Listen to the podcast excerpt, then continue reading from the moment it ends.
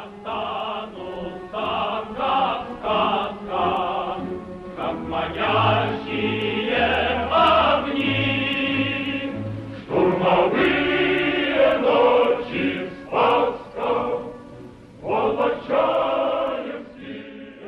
«Волочаевские дни» – так называется наша зимняя рубрика. Она посвящена столетию боев на плацдарме Сопки Июнь-Карань.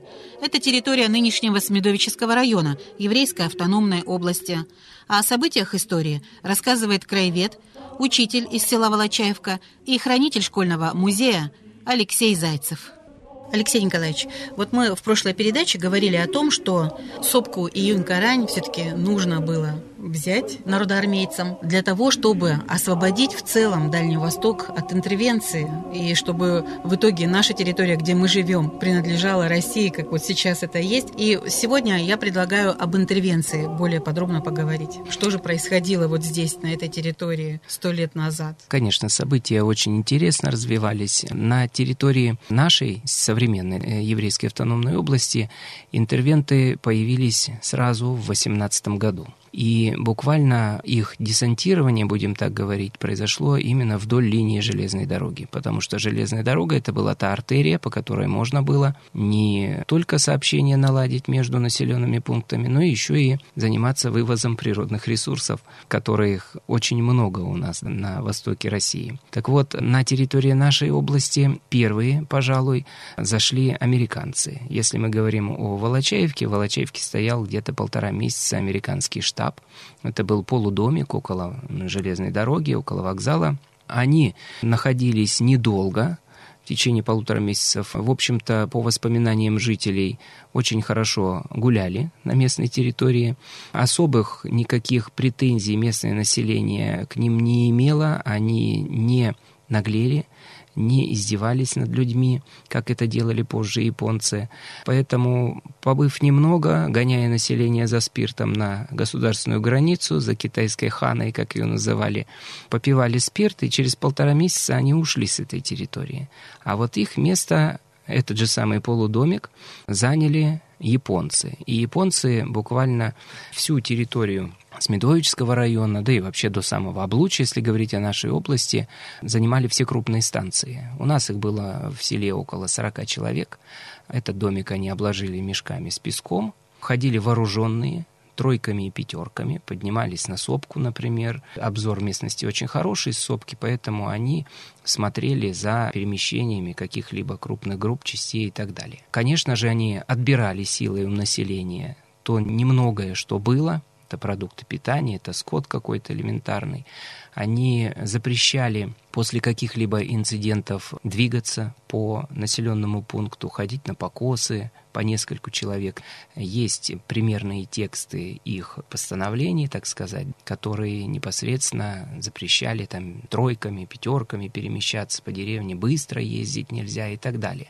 От тех старших, которые на станции квартировались практически и руководили самой станцией, у них был телеграф, сообщения с другими населенными пунктами по железной дороге. Алексей Николаевич, то есть они чувствовали себя здесь полными хозяевами? Абсолютно.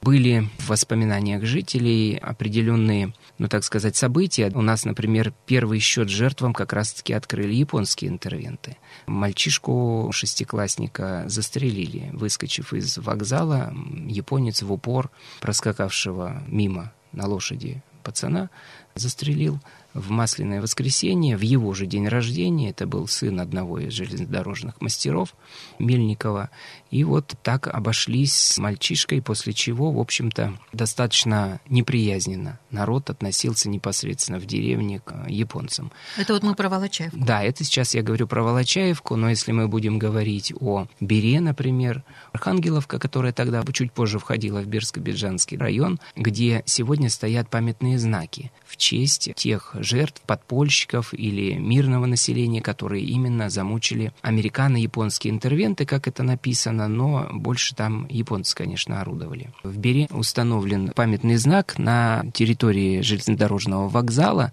Это обелиск небольшой супруга Манищенко, которые были замучены за подпольную свою вот эту деятельность, тоже японскими интервентами. По одной из версий его они сожгли в топке водокачки, не паровозной, а именно водокачки на территории Беры, а ее сбросили с берега в реку Александру саму Онищенко.